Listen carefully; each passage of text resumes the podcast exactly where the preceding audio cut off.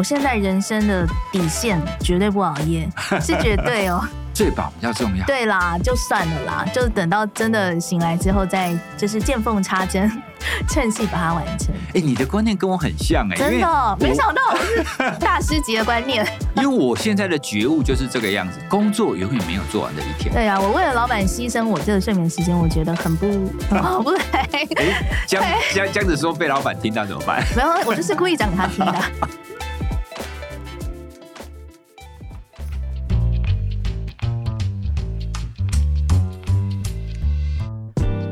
请问康健，一次解决职场人一个健康烦恼。欢迎收听，请问康健，我是主持人雨婷。今天的来宾呢，颇有这个踢馆的气势哦。Podcast 经营的风生水起的宇哲老师，欢迎心理学家蔡宇哲。雨婷好，各位听众朋友大家好，我是宇哲。我们应该算是一起合作的队友啦。哦，没有没有，不是队友，没有，应该说不是竞争对手，也不是队友，因为我们现在竞争不过。没有没有没有没有，老师是遥遥领先哦，在这个哇塞心理学还有睡眠先生的活力学这个。Podcast 如果有在关注睡眠健康领域的朋友，应该我想可能多多少少都有听过。对啊，因为我们一直觉得不只是心理健康，还有睡眠，嗯、还有你可不可以好好的休息，其实对我们每一个人都是非常重要的事。嗯，其实台湾以前可能没有那么关注睡眠，可是老师自己钻研睡眠领域已经是好几十年吗？对，我大概从大学二年级开始做研究的时候，我们就进入睡眠研究。那一刚开始也确实觉得，哎，我干嘛要做睡眠？研究啊，不是应该每个人都会睡觉吗？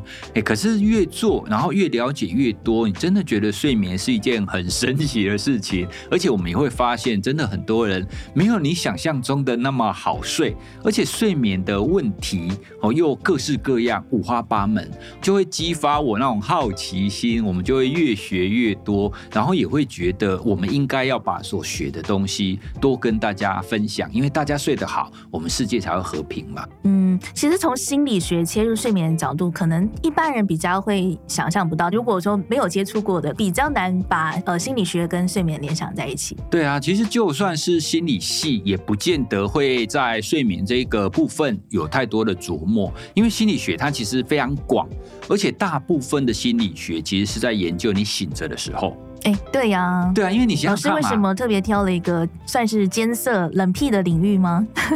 其实虽然是冷僻没有错，你想想看，你其实心理学就是在研究人的行为跟你的心智历程嘛。那睡眠这个行为其实占了你人生的三分之一的时间。嗯，好，那占了那么多的时间的心智活动跟行为，你完全不了解，这样好像就怪怪的。可是因为现在脑科学越来越发达。哦，所以我们可以在人睡觉的时候，透过大脑的活动去做一些了解，而且呢，越了解越多，就会知道，其实你晚上的睡觉。跟你白天的精神，跟你白天的情绪管理，跟你白天的注意力，甚至跟你的大脑健康，都会有非常直接的影响。嗯，亚洲的社会有时候甚至都觉得好像休息哦，有一点罪恶。但是老师要教大家怎么样高效睡眠休息。我们直接先从一个，这是我从老师的这个课程大纲上看到的一个测验。如果说你明天有一个非常重要的报告要交，你要多花三个小时才可以完成，在不考虑你会压力或焦虑的状况之下，你会选择哪一个方法呢？一，延后三小时再睡，先做完再说；或是二，啊、呃，我就同样的时间上床睡，提早三小时醒来。好，现在听的朋友选择一下，我自己选择二啦。哦，真的，我选择二。其实选择二的人是少数，没有，因为我已经年纪够大到知道说 延后三小时再睡，做出来品质不好。对，其实我们在课程或是在讲座的时候问这个问题，大概是八比二，大概八成的人会选第一个哦，就是先做完再说嘛。嗯，因为他觉得这样子他可以比较安心。嗯，还有另外一个观点是，其实你如果选一的话，就是做完再睡，其实对人的生理时钟的调整来讲是比较容易的，因为我们比较习惯往后延嘛。你往后睡是容易的，你往前睡是困难的。好，所以选一大体上来讲是比较容易的，嗯，可是选二呢，其实是对睡眠比较好的。哦，就像雨婷你刚刚说的，你我们在同样的时间睡觉，因为我们人的身体它会有一个稳定的系统嘛，就是我们说的生理时钟。嗯，如果你可以有一个稳定的生理时钟，你的身体就会帮你准备好。哦，比方说我大概是晚上十一点睡觉，如果我是这种稳定的生理时钟的话，我的身体就会大概在十点半，它就开始酝酿睡意，然后它就会帮你准备越来越放松。这样子的话呢，你在入睡之后，你才有办法很快的就进入我们所说的深层睡眠，你的效率才会好嘛。我们为了不要去打破这样子一个最佳的睡眠状态，选二，你在同样的时间上床睡，你才有办法有最佳的睡眠品质。然后你可以提早三个小时起来，然后把那个工作完成，因为你早一点起来，你的思绪也会比较清晰啊。因为一般我们到晚上的时候啊，你已经累积了一天的疲劳，嗯、哦，所以你晚上做，你就会盯在那边，哦，硬盯的把它做完。但是你提早起来就不太一样。国外也有非常多的学者，他们久了以后，他们就会发现，哎，其实这样子。才是一个比较好的模式，很多他们都会变成是先睡觉，然后再早上起来做。嗯，没有了。我现在人生的底线哲学就是底线，就是我绝对不熬夜，是绝对哦。所以就我不能，我不能踩破这个底线。但是老实说，就是有时候想说，啊，我先提前起床完成，也蛮多时候是没有办法达到。可是睡饱比较重要。对啦，就算了啦，就等到真的醒来之后再见缝插针，趁隙把它完成。哎、欸，你的观念跟我很像哎、欸，真的，没想到我是大师级的观念。因为我现在的觉悟就是这个样子，工作永远没有做完的一天。对呀、啊，对，但是但是我们生命，我们的生活品质是重要的。对呀、啊，我为了老板牺牲我这个睡眠时间，我觉得很不。哦，不对，这样这样子说被老板听到怎么办？没有，我就是故意讲给他听的。我觉得太伤太伤身体了啦，对，对整个人的健康啊、外貌都，我觉得不值得。其实这种观念真的要多多的传播，哎，真的哈。对，所以如果选二的人，他是比较趋近于有高效睡眠概念的人吗？对，没有错。因为呢，我们通常在讲你的睡眠要最高高品质的话，你需要有深层睡眠嘛。可是呢，其实很多人不太知道，我们的所谓的深层睡眠，它其实是出现在我们睡眠的前半夜，好，甚至呢，我们最深层的那个睡眠，它是在第一个小时就出现了。哦，换句话说，如果你在稳定的时间上床睡觉，那么你第一个小时的睡眠，你才能够达到最深层的状态。那如果是刚刚那个选择，你延后了三个小时睡觉，那虽然你延后三个小时睡觉，你同样有入睡之后的第一个小时，可是因为他的生理时钟已经跑掉了，哦，时间已经不一样了，所以他就没有办法像原来那样子那么的深沉。哦，大家可以用一个比较极端的想象，比方说你本来都是晚上睡觉的人，然后你突然飞到美国去，那你整个的时间就调换过来嘛，对不对？好，那整个时间颠倒过来的时候，我也给你时间睡觉啊，可是你是不是又睡不好？嗯，好，这就是因为生理时钟被挪动了。哦，所以你的睡眠，你虽然有时间可以睡觉，可是你没有办法有最高的品质的睡眠。我们以前都以为哦，睡眠好像是睡越久是睡越深越熟，可是刚刚老师有说，其实真正最深层的、最优质的深层睡眠，竟然是出现在你入睡之后的第一个小时吗？对，没有错。我也一直对这样子的答案啊，我觉得，哎，这个应该大家都知道。这个完全没有，这完全突破大家的想象。哎，我们都以为要睡到。就是后半夜才会进入一个就是。很熟睡的状态，对，所以我后来在上课或是演讲的时候，我都会不断的强调或传递这个观念，因为大家如果都觉得说，哎，后面才是比较深层的睡眠，所以大家会忽略了前半部。哎，因为我们在脑科学里面，我们在谈的所谓的深层睡眠，它指的就是在我们的非快速动眼期当中，有一个当你的大脑会同步运作。哦，所谓的同步就是它就很像是大家一起在休息的概念哦，那个时候呢，我们就称它为慢坡睡眠，好，那大家不记得这个专业名词没关系，你就知道那个就叫深层睡眠。那深层睡眠它的特性就是在前半夜会出现，而且呢越前面它会越深层，好，这个就是它的特性。大家应该也听过，我们整晚睡眠会有几个周期嘛？有有有，这个我知道。对，那在第一个周期，它就会在最深层。嗯，哎，所以我在出去跟人家做分享的时候，我都会特别跟大家强调，你要想尽办法让你的第一个小时就达到最佳状态。嗯，因为很多人会觉得说啊，我前面就随便啊，我后面睡深深沉一点就好。但其实睡眠不是这个样子，这也是为什么我们要不断的强调，你必须要规律。哦，就很像是你的老板如果每天都固定给你一项工作，好，那你就会知道说，哦，那可能是十二点到了，他可能要叫我干嘛。嗯，可是如果你的老板有的时候是十二点叫你工作，有的时候三点叫你工作，有时候不稳定嘛，所以你就没办法准备好嘛。其实身体是类似这样子的概念。如果理解了第一个小时的重要性，你就会知道你应该要怎么去安排你的生活。哦，都一切都是从这个睡眠之后的第一个小时开始。哇，一切都是要从睡眠的第一个小时开始，一整天都要为这一个小时来做准备。不过刚刚有讲到两个很关键的关键字，可能有些人理解，但是有些人可能不理解，叫做呃非快速动眼睡眠跟快速动眼睡眠，对不对？还是先稍微帮我们解释一下好了。好，那其实我们睡觉很很有趣哦，很多人会觉得说你睡着了以后就是一成不变嘛，哦，反正你就在睡觉啊。可是研究者又发现呢、啊，你入睡之后大概过了一个小时，你的眼球会偶尔会出现快速转动的现象，那你就很可能是在做梦。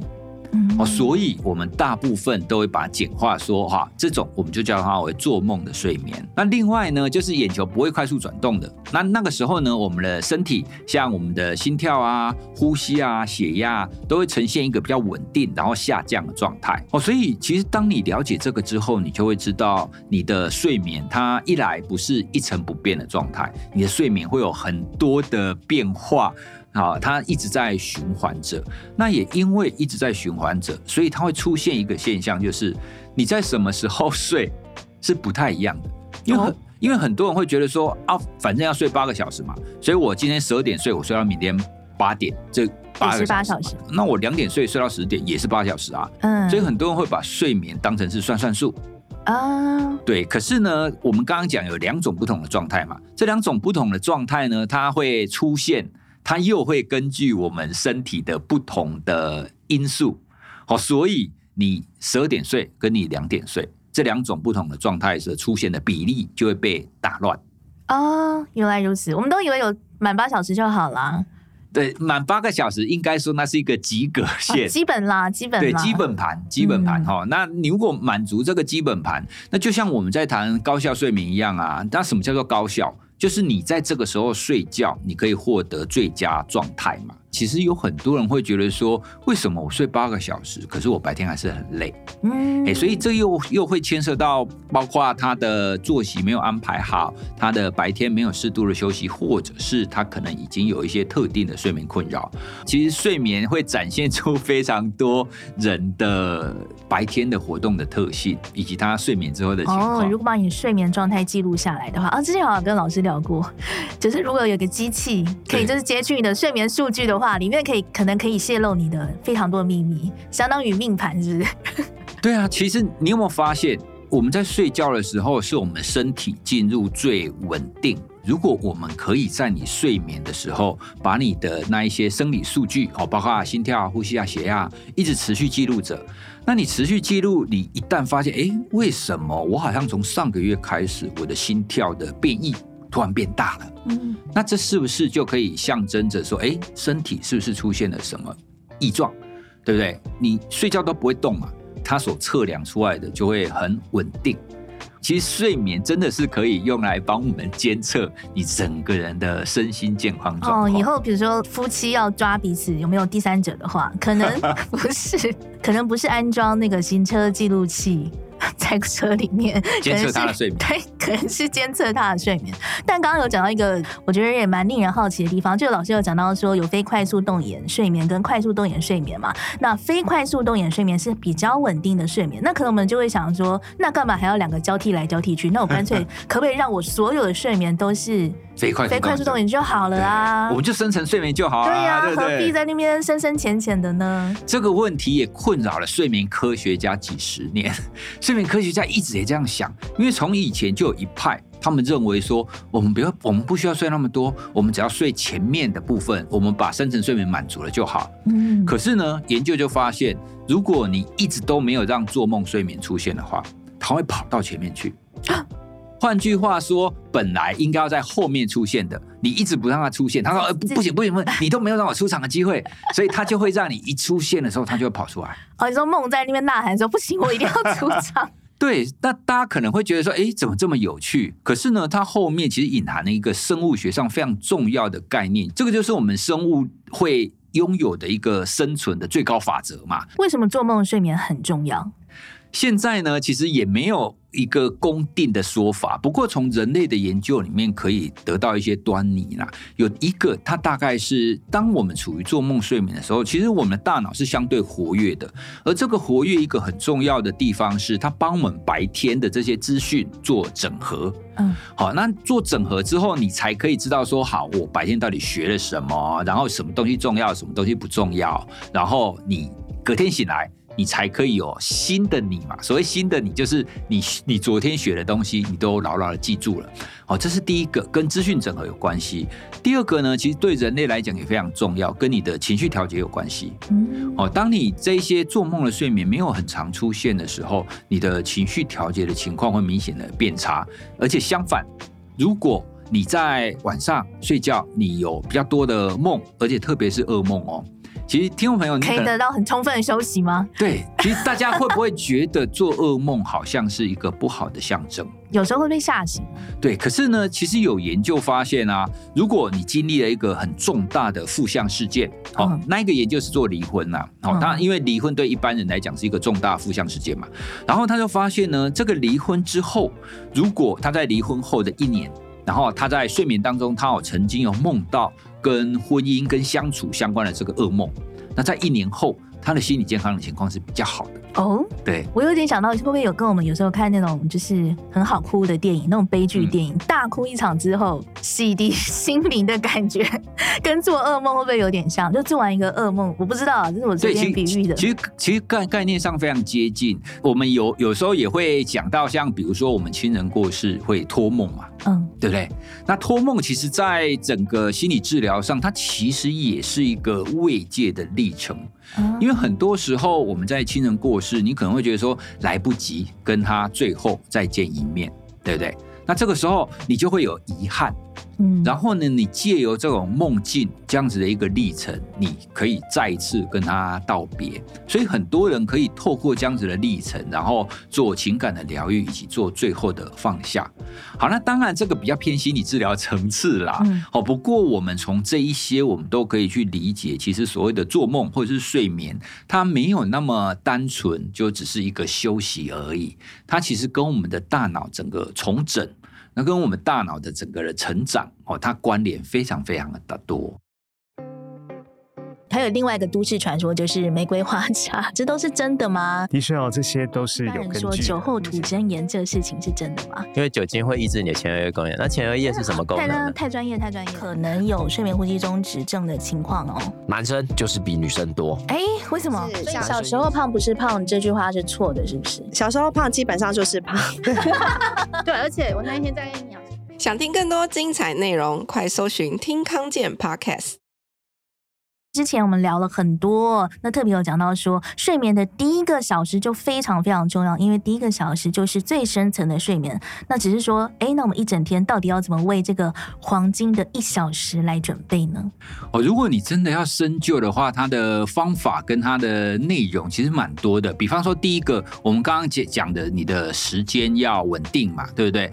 那时间要稳定，它也不单纯只是你每天固定在十一点而已，它背后呢，它的关关键就是在我们的生理时钟，你的生理时钟越稳定越好嘛。可是你生理时钟的稳定也不只是你固定时间上床睡觉而已。听众朋友，你现在应该会看到很多长辈，他们可能会在早上哦，就天亮的时候，或者是黄昏的时候，他们就去晒太阳。那所有在做这种高龄照护的，他们也一定都会提醒要出去再晒太阳。嗯，为什么要晒太阳？它不只是因为太阳可以让你产生维生素 D，它当中还有一个非常关键的，就是让你的对让你的生理时钟更稳。现在有很多一些错误的迷思，比方说最多人睡觉前会划手机。听众朋友，你睡觉前三十分钟会不会划手机？我会。对，我们问一百个人，大概只有两个人不会，那两个人都在照顾小孩。哦，我想说八十岁以上。哎，不见得哦，很、哦、很多长辈他们也会划。嗯，对，但划手机大家会觉得这是休闲嘛？嗯，可是因为手机有光线。光线会抑制我们褪黑激素的产生，然后会让我们的睡眠没有办法那么快，然后进入那种最佳状态。到底要怎么样在睡觉前用最有效的放松的形式？一般来讲，我们会建议你要有睡眠仪式啦。那什么叫睡眠仪式呢？这这又会因人而异。比方说，我会用看书的方式，有些人会用听音乐或者放香氛的方式，或者是有些人会用聊天的方式。好，那。当中呢，其实有一个关键性的原则，这个原则就是这三十分钟，你是不是越来越放松？你在做这件事情，你的大脑跟你的身体有越来越放松吗？嗯，好，比方说看书好了，啊，同样是看书，可是如果这个人看的是推理小说，哇，好紧张哦，这个人这个案件到底会怎么发展下去呢？这样是不是就不放松？嗯，可是如果我看的是很平淡的那种散文。那我读着读着就心情就好了，然后也不会有挂念，这就是放松。很多人就觉得，哎，没差，我睡觉前三十分钟跟睡觉前三小时是差不多的，那就代表你没有一个合适的睡眠仪式，你就可能会需要去多方的尝试，看做哪一些事情是比较让你放松的。我自己的话应该是洗澡，因为洗完澡就想睡觉。其实，其实洗澡是一种很棒的仪式，嗯、你知道吗？洗澡你会有给自己一个暗示，这个暗示就是我脱胎换骨了。我把白天所有的事情洗掉了，一整天的脏污。对，其实洗这个动作，洗去那个不干净的我，洗这个动作确实会给人带来这样子的一个暗示。哎、嗯，所以如果你睡觉前你刚好有一个冲澡或很快速洗澡的这个习惯的话，那也的确可以帮你做一个很好的仪式。不过我们也要特别强调，有一些人洗很久，甚至他去泡澡的。那一种就不太适合，嗯嗯嗯，因为你如果泡澡让你的体温上升的话，反而会不好睡。嗯，还好我家没浴缸，是十分钟洗完的。好，所以应该讲说，怎么为这个一个小时铺垫哦，规律的节奏是很重要的。另外，睡前的仪式的话，就可能是因人而异，所以看你自己怎么样可以帮自己建立一个睡前的仪式。那聊了这么多睡眠的东西啊，教大家要怎么样高效休息，要鼓励大家要正确的休息。可是大家一定会想说，哎呀，讲废话嘛，对不对？我也就是我，谁不想休息啊？可以休息，谁不想休息？但是实际上，可能就是因为工作太忙，杂事太多，没有办法嘛。所以我们需要一个实际的例子，不要一些空话，就是要实际的鼓励。说，老师，你有没有真的遇过有什么？大企业家或成功人士，他真的不是那种拼到死的那种策略，他真的是靠很好的休息来帮助自己的。你知道吗？我为了找这个例子，我找好久。哎呦，我就随便写一下，没想到你还真的想。不是因为随便写一下仿纲，因为大家太崇尚就是不睡觉了，所以对，所以那些成功人士如果不睡觉，他会被拿出来大书特书。但是成功人士睡很多，大家不会写。啊，好，那我举几个比较知名的，像第一个，哎，因为最近奥本海默在演嘛，爱因斯坦是睡很多的人，哎，真的吗？对，大家都不知道，对，因为大家不会讲啊，因为觉得你睡很多还能这么聪明，还可以发明相对论，这不合理，所以我们就不讲了，对不对？嗯、第二个，其实 Amazon 的 CEO 贝佐斯，他也曾经说过。他每天都要睡八个小时，嗯，对他，因为他觉得我要我要有充足的睡眠，我的决策才会正确，才会好。对，因为他做一个决策可能就上亿啊，嗯嗯。那当你睡眠不足的时候，你的思考、你的决策就很容易出错。那前前几天呢、啊，刚好比尔盖茨，比尔盖茨他也开了他的 podcast，可恶，又多一个竞争对手，还 好还好他讲英文。他的第一集呢，很特别，因为我们在做节目第一集一定会选我认为最重要的嘛，我们最关心的去讲。他第一集就是讲睡眠的重要性，然后他又说啊，他现在每天他也都会睡至少七个小时以上，哦，因为他觉得睡眠对大脑健康是非常关键的一件事，而且他也不断的在呼吁。呼吁大家说，哎，你真的要好好的去注意你的睡眠，因为呢，其实美国跟我们华人其实有一点类似的，就都大家都觉得睡眠是懒惰的精神，对，大家都觉得睡眠是懒惰的象征哦，所以我们才要从这种科学的角度出发，说，哎，其实。跟我们的直觉是不一样的。你睡得太少，你反而会让你的工作效率变得不好，会让你容易出错，而且会让你的大脑的健康会受损。所以我们也希望可以透过 podcast，或者是透过课程，或者是透过各种方法，可以让大家知道，其实睡眠它是我们人生当中少数你一定要好好把握、坚持的、坚持的底线原则。对，对我现在十一点之后，如果 line 我谈公事的，我都是黑名单。好，不会封杀啊，就是我心里就是把这个人列为就是不要回白目没礼貌的那种，就是黑名单，自己心里会对这个人就是打下分数，应该很正确的观念吧？十一点其实对我来讲还蛮晚的，我下班时间过后我就不 不太回来。哦，那你比我更过分啊！不是，你知道吗？我的想法就是我们要建立大家好习惯。嗯，下班以后我们就要下班，我们要下班以后再谈公事。嗯，好，我们聊了这么多这些高效睡眠的休息方法，其实老师都帮我们整理在一套完整的线上课程，对不对？而且很特别的是，线上课程的里面还加入了很特别的临床心理师的角色，娜娜心理师是老师的太太。对，没有错。为什么特别加入这个角色？